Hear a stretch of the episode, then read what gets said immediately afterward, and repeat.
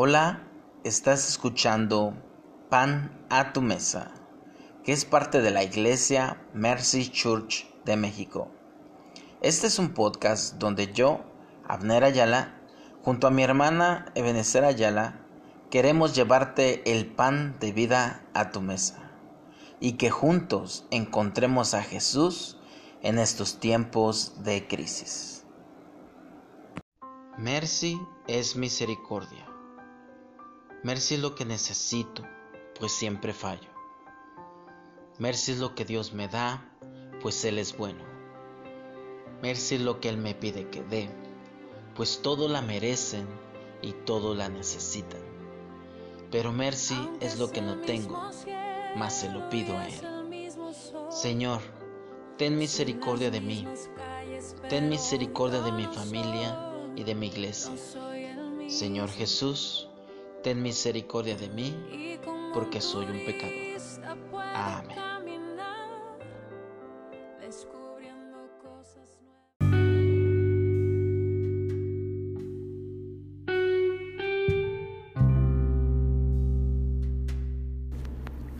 Hola, bienvenidos a un nuevo episodio de Pan a tu Mesa.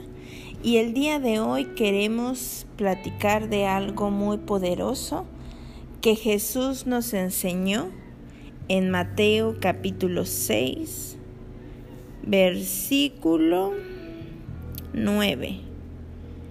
Y antes de comenzar, vamos a orar. Señor Jesús, queremos ser como tú y entendemos que para ser como tú debemos regresar a lo que tú enseñaste, a lo que tú dijiste. Abre nuestros oídos, abre nuestro corazón, para que podamos entender lo que tú tienes para nosotros el día de hoy. En tu nombre Jesús. Amén. Muy bien, entonces vamos a leer Mateo capítulo 6 versículo 9. Y dice así, vosotros pues oraréis así, Padre nuestro que estás en los cielos, santificado sea tu nombre, venga tu reino, hágase tu voluntad, como en el cielo, así también en la tierra.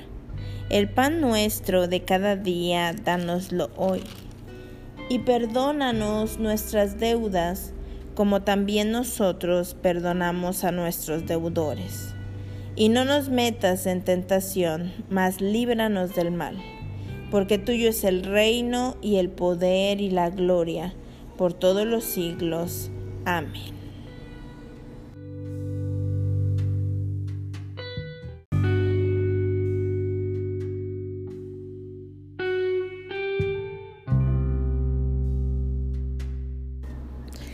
En esta parte de la historia, dice la Biblia que los discípulos son los que le piden a Jesús, enséñanos a orar.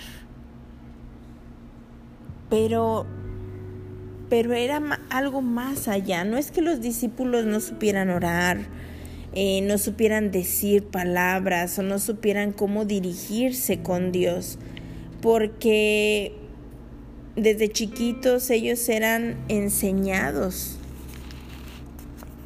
y, sabían orar desde muy pequeños. Entonces, ¿qué es lo que realmente los discípulos querían cuando le dijeron a Jesús, enséñanos a orar? Bueno, lo que es en realidad es que ellos querían que Jesús les enseñara el resumen de lo que ellos deben de creer o de lo que nosotros debemos de creer.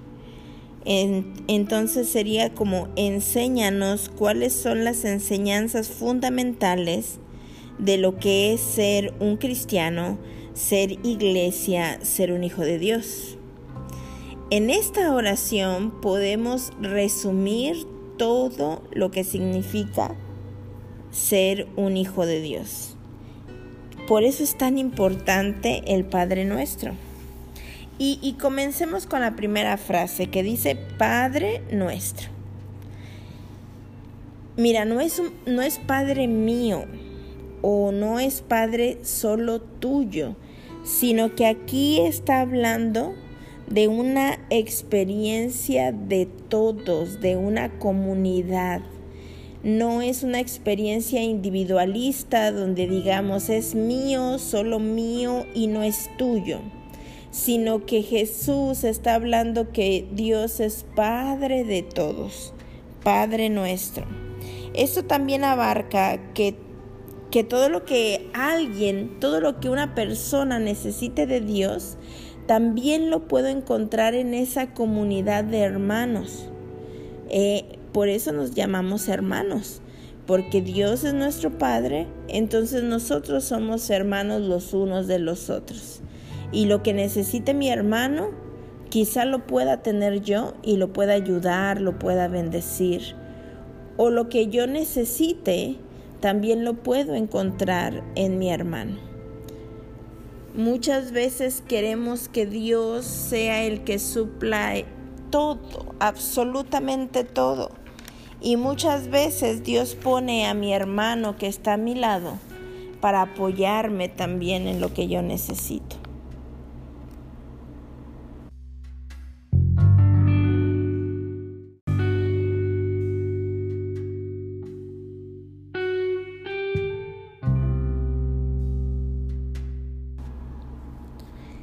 La siguiente frase es que estás en los cielos. Y esto hace una referencia a que está por encima de todos. Porque sabemos que Dios no solo está en el cielo, pero cuando hacemos referencia a que Dios está en el cielo, esto significa que Dios está por encima de todo y de todos. O sea que no podemos encerrar a Dios en un frasquito, en una cajita, en una iglesia o en una religión. Dios no está encasillado.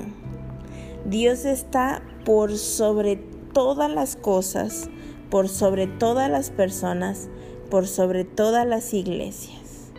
Eso significa que estás en los cielos. El siguiente es santificado sea tu nombre. Entonces, no significa que cada vez que yo diga el nombre de Dios, este, tenga que ser santo o, lo, santifique yo. Eh, no significa que debo de estar este, santo Dios, glorificando su nombre sino que realmente lo que significa esto es que su nombre sea reconocido a través de nuestras vidas. O sea que Dios no necesita tanta alabanza de boca, andar exaltando el nombre de Dios con nuestra boca o con nuestras palabras, sino con nuestras acciones, con nuestras vidas.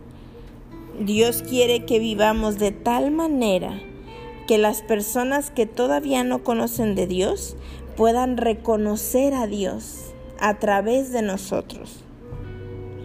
¿Se acuerdan que antes mencionábamos mucho una frase que decía, predica en todo tiempo y si es necesario, habla? Bueno, a eso se refiere, santificado sea tu nombre. Que las personas puedan reconocer a Jesús dentro de ti y dentro de mí con nuestras acciones. Eso, eso es. Ahora, venga tu reino y hágase tu voluntad aquí en la tierra. Eso está muy interesante porque muchas veces las iglesias nos han enseñado a escapar de la tierra, a pensar que la tierra es un lugar sucio, inmundo o un lugar que no es placentero, donde algún día me voy a ir y voy a dejar este mundo y me voy a ir a donde realmente pertenezco, que es al cielo. Y entonces vivimos una, una vida, una religión escapista donde ya me quiero ir y me quiero ir al cielo. ¿Por qué? Porque tenemos muchas enseñanzas, ¿verdad? De allá en el cielo no habrá más llanto, no más dolor, este calles de oro, mar de cristal y somos peregrinos aquí en la tierra, pero vamos a llegar allá. Entonces nos han enseñado mucho el anhelar irnos con Dios, irnos con Dios. Pero esta oración en lugar de querer irnos, irnos al cielo, es que los valores de Dios se hagan presentes en este mundo. Que nosotros empecemos a vivir los valores de Dios en este mundo. Y es entonces cuando su voluntad se, se realizará en esta tierra. Y es cuando yo no anhelaré tanto irme al cielo buscando mejores cosas, porque aquí en la tierra ya vamos a estar disfrutando de los valores que Dios quiere para nosotros también. ¿Y, qué valores, de qué valores hablamos? De la justicia, la misericordia, el perdón, la igualdad, la solidaridad. O sea, imagínate que todo, que todo humano, que todo ser humano empecemos a vivir con los valores de Dios aquí en la tierra, esto se convertiría en un cielo. Esto se convertiría en el cielo. Cuando, cuando Jesús hace referencia de arrepentíos porque el reino de Dios ha llegado, a eso se refería. Que dentro de él venían todos los valores que habíamos perdido pero que ahora, gracias a Jesús, podemos otra vez recuperar. Dentro de ti, dentro de mí hay justicia, hay misericordia, hay perdón, hay solidaridad. Todo lo que deseamos vivir en este mundo lo tenemos todos dentro de nosotros. Pero lamentablemente no lo, no lo sabemos, no lo recordamos, no lo reconocemos. Pero es cuando nosotros oramos, venga tu reino y hágase tu voluntad, es, estamos pidiendo y estamos orando. Señor, que cada ser humano tengamos tus valores, Dios, y empecemos a vivir conforme tus valores, porque eso va a traer el cielo a la tierra. Amén. La siguiente, danos hoy el pan de cada día.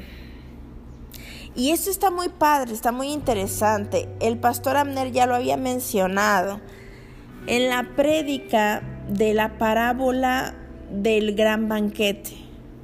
Los judíos tienen una, una tradición y ellos creen que cuando se inaugure el reino de Dios y cuando ya todos este, podamos disfrutar de ese reino, eh, se va a inaugurar con un gran banquete. Ellos no hablan del cielo, ellos hablan de un banquete. Entonces, en ese banquete vendrá, vendrá, estará Dios, estarán los profetas, estarán los grandes patriarcas que son eh, los pilares para un judío. Y eso quiere decir que todos van a estar unidos en paz, festejando, celebrando. Entonces, las fiestas judías, uy, duran mucho y son muy alegres y tienen mucha comida y, todos se la pasan muy bien. Y a eso el judío se refiere. A eso.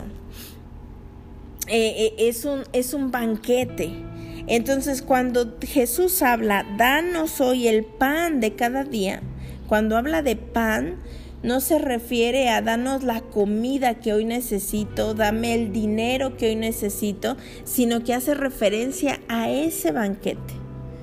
A ese banquete cuando ya el reino de Dios va a ser inaugurado, a ese. Y luego, cuando, cuando dice la palabra cada día, danos hoy el banquete de cada día, eh, la palabra en su original literalmente significa mañana. Entonces sería, danos hoy el banquete de mañana. ¿Por qué? Porque así se le conocía ese banquete. Los judíos decían la comida del mañana, el banquete del mañana, haciéndose haciendo referencia a ese banquete cuando vamos a estar con Dios, cuando vamos a estar con, con nuestros queridos eh, profetas, con los patriarcas, a eso se referían. Y cuando Jesús dice, bueno, esa comida, dánosla hoy, se refiere a que ahorita, en estos momentos, podamos, podamos disfrutar de esa, de esa fiesta, de esa alegría, de esa paz. A eso, a eso hace referencia Jesucristo.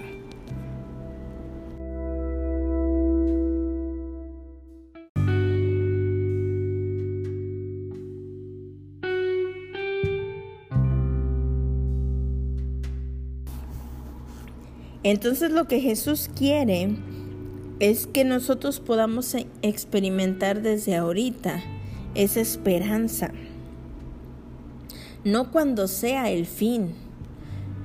Él no quiere que estemos anhelando morirnos para ir al cielo y cuando estemos allá seremos felices, mientras tanto sufriremos aquí. Dios quiere que comencemos a vivir hoy lo que Dios nos tiene en el día de mañana.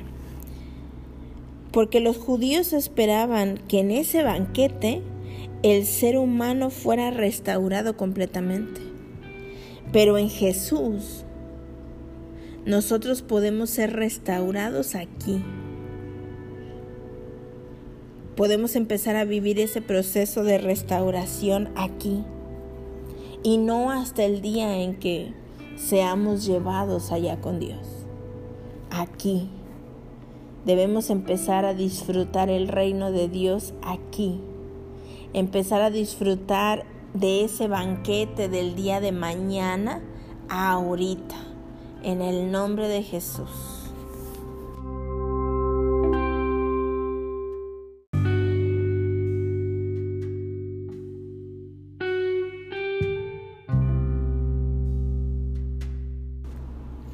La siguiente parte dice, perdona nuestras deudas, así como nosotros también perdonamos a los que nos deben.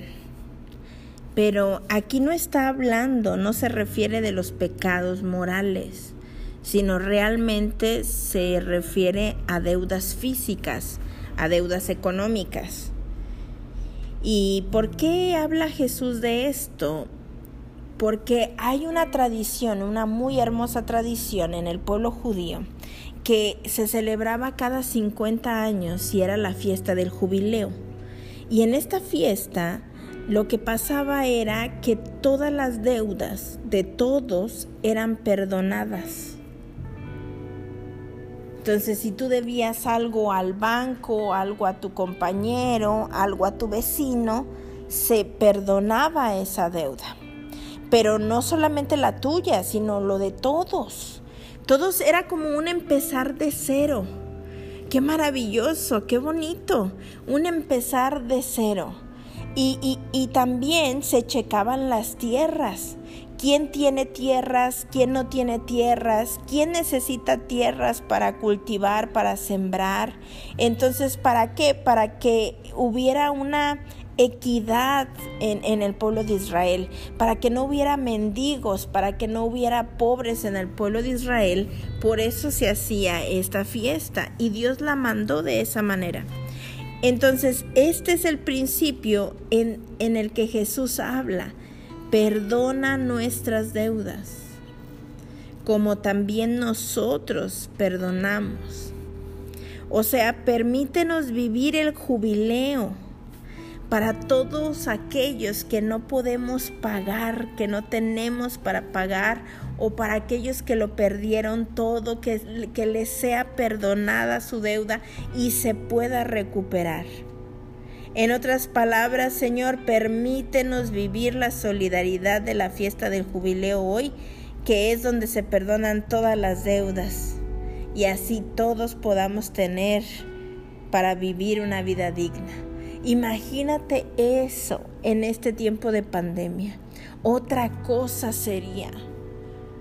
Mira, yo estoy muy, muy triste mm, por la, por, por el corazón humano. O sea, como una enfermedad y, que antes no existía, que no sabemos cómo se comporta, que, que es muy infecciosa o muy contagiosa, este, ¿cómo nos puede destruir? O sea, ¿por qué tenemos que sufrir económicamente una recesión? ¿Sabes por qué? Porque no, no hemos aprendido estos principios que Dios tiene y perdona nuestras deudas, así como también nosotros perdonamos. Porque imagínate que tú perdones una deuda.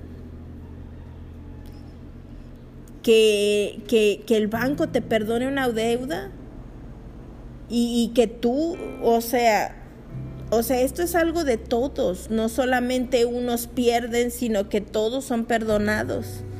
A lo mejor unos más, otros menos, no sé cómo esté la cosa, pero, pero que todos seamos perdonados. Creo que en este tiempo de pandemia sería una gran bendición.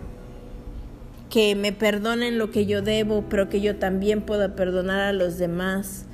Que podamos decir, a ver, vamos a detenerlo todo, tú tienes mucho, el otro no tiene nada. En amor vamos a ser compartidos, vamos a pensar por los demás. Y el problema de esta sociedad es que cada uno de nosotros pensamos por nosotros y por nuestra familia y por nuestra economía y por nuestro beneficio y cómo que le voy a, cómo que le voy a, perdonar la deuda o sea si me debe 50 mil pesos y a mí nada más me van a, a perdonar 5 mil no eso no es justo y luego voy a perder. Voy a perder todo lo que le di lo que le presté lo que o sea Jesús quiere que aprendamos a vivir como iguales. No solamente a decirlo, somos hermanos, sino a vivir como iguales, a buscar el bien de los demás, a tener misericordia, a ser solidarios. Entonces, cuando nosotros oramos y perdona nuestras deudas, Así como nosotros también perdonamos a nuestros deudores, empezamos a ser conscientes de las personas que tienen necesidad.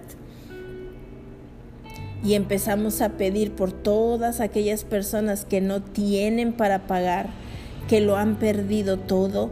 Y empiezo también a ser un poco más consciente y empática por el dolor ajeno. Que, que podamos vivir esa, esa, esa manera que Jesús quiere que vivamos. Imagínate, o sea, ya estábamos viendo, venga a nosotros tu reino, o sea, que tus valores vengan aquí a la tierra, que podamos disfrutar de un cielo aquí en la tierra. Y ahora, con esta parte, o sea, de que todos seamos solidarios unos con otros, bueno, eso ya es eso es vivir en el mundo que todos deseamos y anhelamos. Y solamente se puede encontrar en, en Jesús.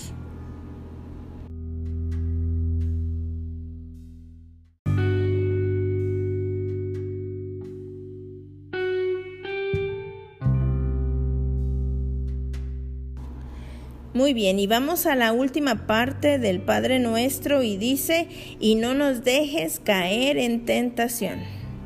Aquí no está hablando en plural de tentaciones, está hablando de tentación, la tentación.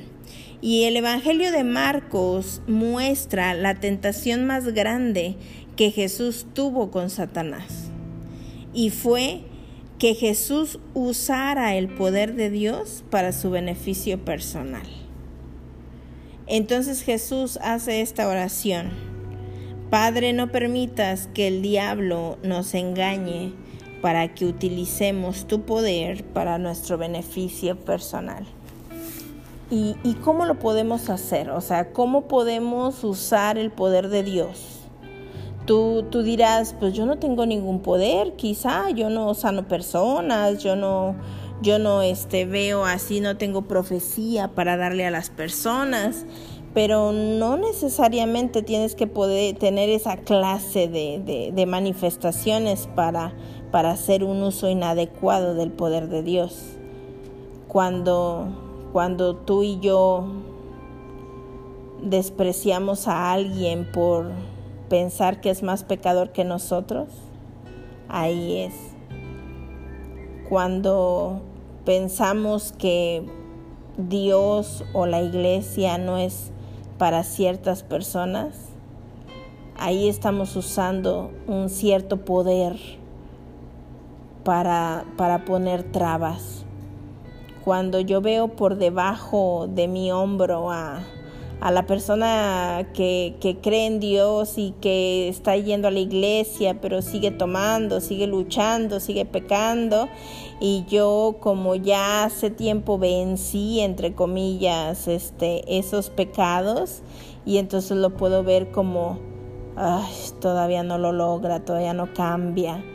Y todo eso es usar el poder de Dios para nuestro beneficio.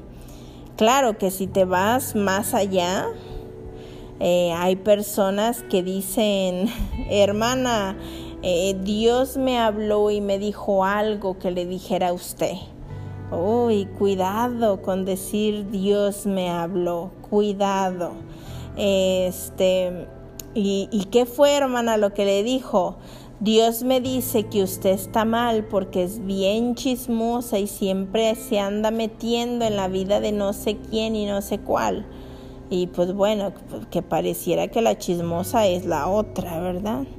O sea, ponemos cosas en nuestra boca según que vienen de Dios y son nuestras emociones o nuestros sentimientos o lo que nosotros percibimos de las demás personas.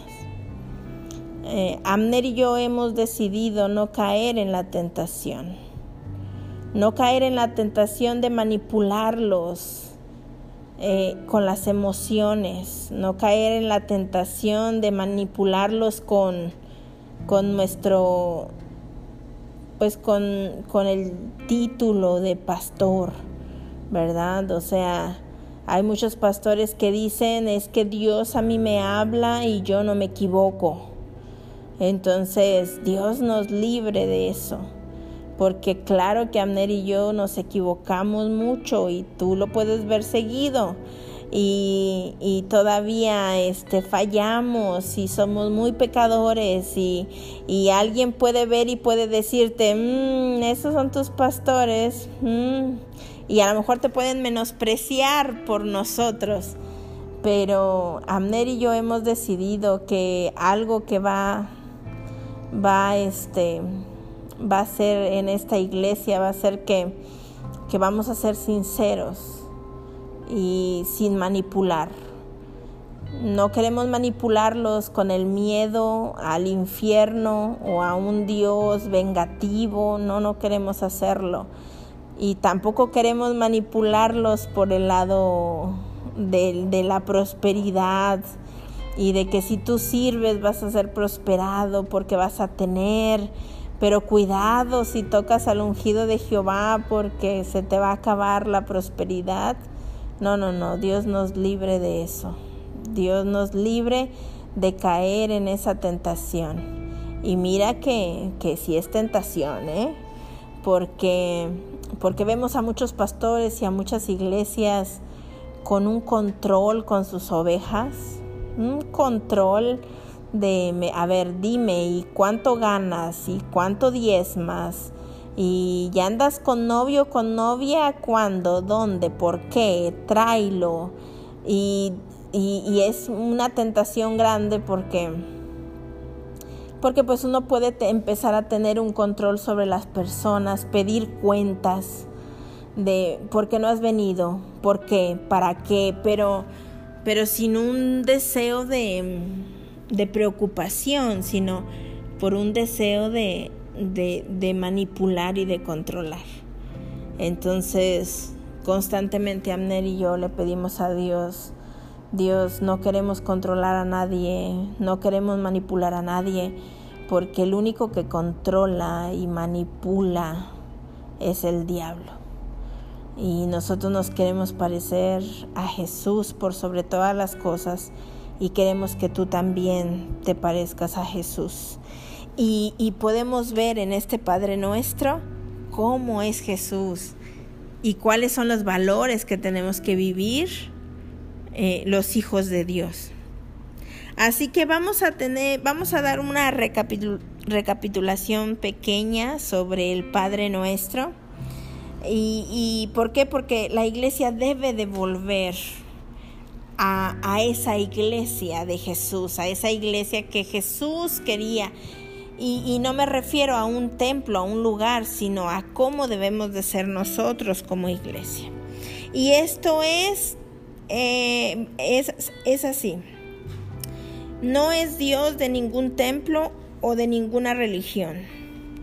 No pertenece a eso. Dios está por encima de todo. Y es Padre de muchos. Y yo no soy la excepción pero tampoco mi vecino es la excepción, ni tampoco el amiguito de mi, de mi hijo es la excepción. Todos somos hijos de Dios. Que el reino de Dios no es un lugar donde escapar, sino valores que debemos vivir aquí, que debemos de poner en práctica aquí. Que la felicidad de ese banquete definitivo, que Dios nos permita vivirlo hoy, disfrutarlo hoy la felicidad, la compañía, la esperanza, que Dios nos permita poderlo vivir hoy. Que vivamos una cultura del perdón, no solo del perdón moral, sino también económico, en donde todos tengamos lo necesario para vivir de una manera digna. Y por último, que no usemos el poder de Dios para nuestro beneficio personal. Vamos a orar. Señor Jesús, gracias por enseñarnos a ser como tú. Gracias por venir a la tierra y mostrarte, mostrarnos cómo eres en realidad y cómo nosotros somos en realidad. Gracias Señor porque tú eres la luz que nos muestra el camino. Ahora nos toca a nosotros caminar por ese camino. Gracias Jesús. Muchas gracias Jesús. En tu nombre, amén. Ahora sí puedes participar de la cena del Señor. Bendiciones.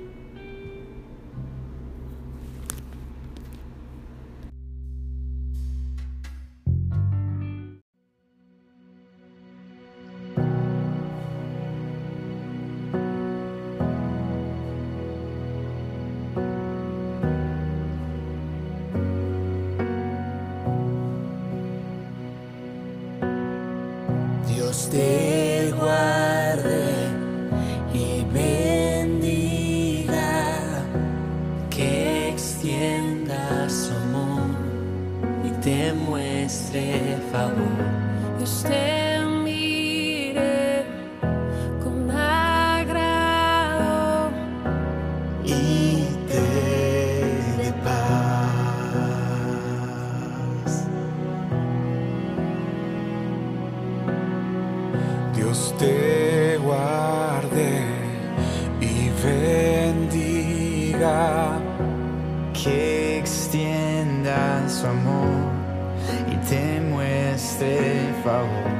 Dios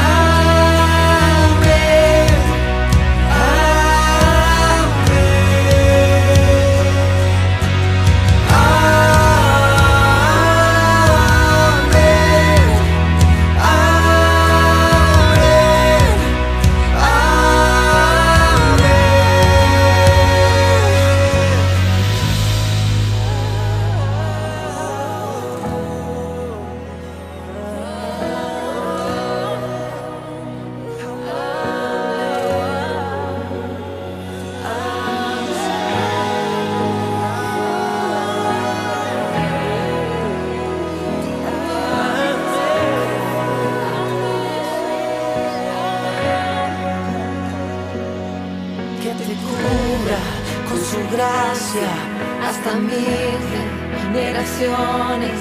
Tu familia y tus hijos. Y los hijos de tus hijos. Que te cubra con su gracia hasta mil generaciones, tu familia y tus hijos y los hijos de tus hijos. Que te cubra con su gracia hasta mil generaciones familia y tus hijos y los hijos de tus hijos. Su presencia te acompañe donde quiera que tú vayas, que te llene, te rodee, va contigo, va contigo, de mañana y de noche, en tu entrada y salida, en tu llanto y alegría. Él te ama, Él te ama, Él te ama, Él te ama, Él te ama.